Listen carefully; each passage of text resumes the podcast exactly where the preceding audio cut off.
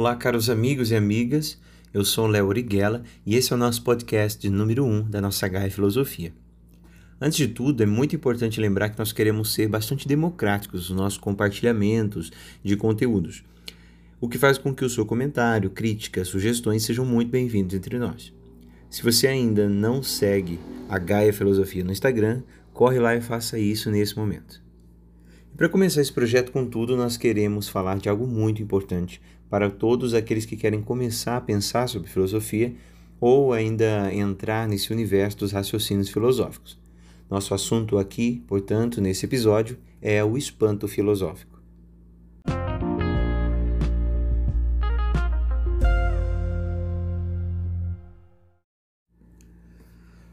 De início, me parece justo, ainda que meio clichê, falar, como na abertura de todas as aulas de filosofia que temos no ensino médio, sobre o que vem a ser o termo filosofia.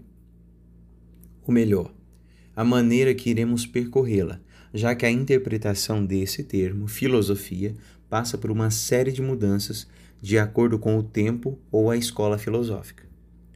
Sabemos então que a palavra filosofia é formada por outras duas palavras gregas que, grosso modo, podem ser traduzidas a primeira por amor ou amizade e a segunda por sabedoria. Filós, Sofia.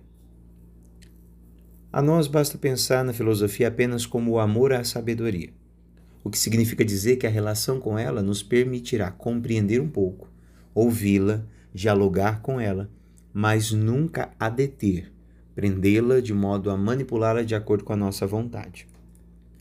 Caetano Veloso, numa das muitas músicas brasileiras carregadas de poesia que temos em nosso país, canta o seguinte: citação. O seu amor, ame-o e deixe-o cantar, e deixe-o correr, e deixe-o dançar, ser o que ele é, ame-o e deixe-o livre para amar. Fim de citação.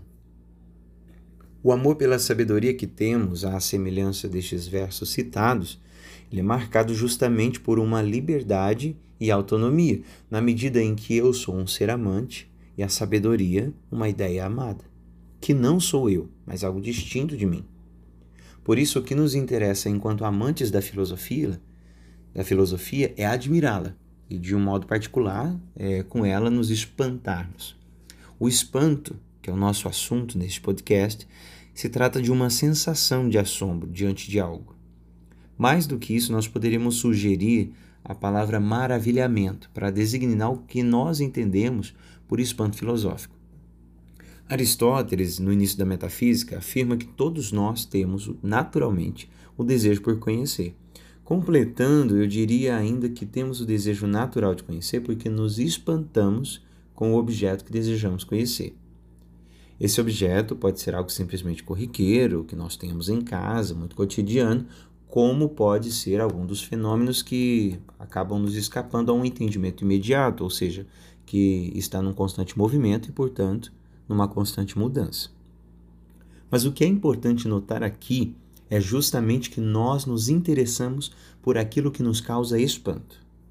Imagine só essa cena. Nós caminhamos por uma mesma rua todos os dias cheia de árvores, plantas, alguns animais, prédios, estabelecimentos, enfim, um cenário comum, cotidiano que diariamente nós, nós passamos, indo para o trabalho, para a escola, para algum lugar, algum compromisso, porém num belo dia, com a chegada da primavera, surgem flores.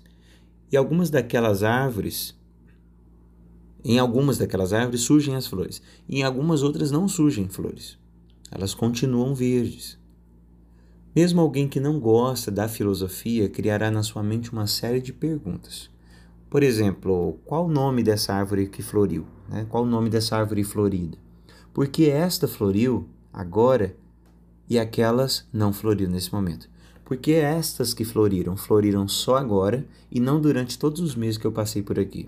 Né? E no mais ínfimo dos casos, aquelas pessoas mais depreciativas né, da filosofia, com talvez uma pouca capacidade de espantar-se com, com essa nova realidade, que, e que notaram essas árvores só quando elas deram flores, ainda vão surgir dúvidas, como por exemplo, por que tem árvores aqui ainda se podia ter uma praça para eu passar, para me locomover, ou ainda qual a necessidade de ter árvores né, que sujam a passagem com aquilo que delas cai.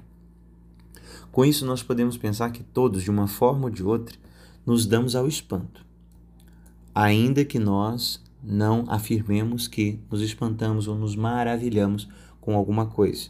Nós nos assombramos, né? nós nos damos ao assombro, pois é o assombro que, consequentemente, é, vai trazer a inquietação.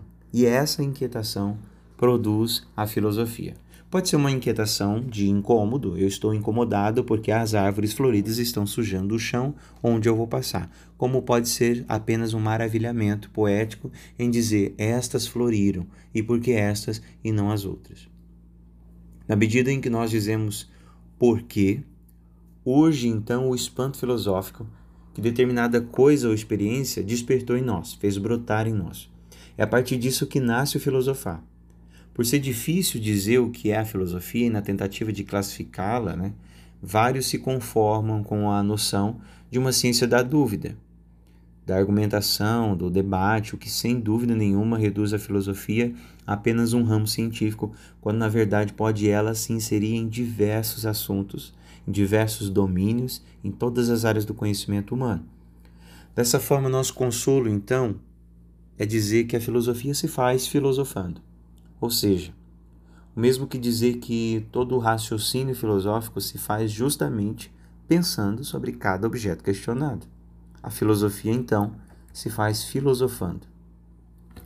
Quando os jônicos, no século VI a.C., se perguntaram sobre o arqué, que é o princípio de todas as coisas, tudo isso se deu provavelmente numa perspectiva espantada, numa perspectiva de espanto, eles se espantaram. Eles precisaram certamente se espantar com as observações que eles faziam da natureza, já que, como vimos, é o maravilhamento que nos faz querer conhecer a coisa. A nós, atualmente, diante de toda a tecnologia, por exemplo, que nós temos à disposição dessas nossas de algumas dúvidas astronômicas, parece bastante simples explicar realidades como os planetas, estrelas, existência de várias galáxias, nos parece relativamente simples e ninguém no vulgo, ninguém é, no social, nas nossas conversas coloquiais tem dúvida disso ao afirmar, por exemplo, a existência de átomos, né, a sua capacidade e a sua capacidade de formar absolutamente tudo o que existe. Porém, imagina só que espantoso seria se nós não tivéssemos nada dessas tecnologias, se ninguém tivesse nos reportado nada durante nossa educação dessas informações e simplesmente tivéssemos que descobrir por nós mesmos e por, pelas nossas observações particulares toda essa regularidade cósmica na qual também nós estamos inseridos. Isso sem dúvida causaria um efeito poético em nível mundial, já que todos os assombrados, né, todos os espantados, os maravilhados por todas as coisas observadas, desejariam tecer opiniões sobre tais fenômenos. É assim justamente que acontece em toda a história da filosofia. O assombro com algo que já fora tratado, né? É uma, um filósofo que retoma um assunto, ou ainda por uma realidade por hora ainda não discutida. Né? É uma realidade trazida de maneira inédita dentro da história da filosofia. É isso que nos permite filosofar. Pensando dessa forma, nos é possível afirmar ainda que o espanto não acontece uma vez, no singular, mas variadas vezes, até no mesmo dia. O que diferencia, né, o que vai trazer diferença a esses vários espantos é a intensidade de cada um deles. Nos espantamos mais por algumas realidades que por outras. E por serem incontáveis essas vezes que somos pegos de surpresa por algo que ainda não tínhamos pensado, é que não nos interessa, enquanto praticantes da filosofia, dogmatizar, né? transformar os conceitos que surgem na nossa mente em dogmas. O sabor de filosofar está justamente em não afirmar categoricamente sobre algo, mas em se reespantar, se espantar sempre mais, se espantar novamente, em questionar mais para conhecer mais, para se maravilhar mais. E num ciclo sucessivo entre espanto e conhecimento é que vai nascendo então o sabor de filosofar. A consequência de filosofar é emergir profundamente em toda a harmonia cósmica que existe, Mais do que isso, nós tomamos a consciência de que nós também nos instalamos em algo muito maior do que nós, em uma ordem, uma harmonia. E disso partimos para os infinitos temas que somos capazes de conhecer. E aqueles que não entram em nossa mente de maneira clara, nós nos, contenta nos contentamos apenas em contemplá-los, para um dia, com maior lucidez e maturidade, poder retomá-lo e conhecê-lo mais e melhor. Em outros termos, seria o mesmo que dizer que às vezes nós não entendemos os nossos raciocínios de imediato, mas com o passar do tempo e a maturidade filosófica, nós vamos alcançando maior clareza do pensamento. Enfim, se existe uma palavra de ordem na filosofia, é espante-se. Espante-se. Esse verbo não coloca a filosofia no campo da autoajuda é o que seria um erro sem precedentes. Devemos, assim, entendê-lo, este verbo, como um imperativo que faz com que saiamos da ignorância e nos transportemos à potência de conhecer, e mais ainda à potência de contemplar. Portanto, espantemo-nos sempre mais, e assim a filosofia continuará a acontecer. Bom, com isso eu me despeço e eu te espero, então, no nosso próximo encontro. Um grande abraço!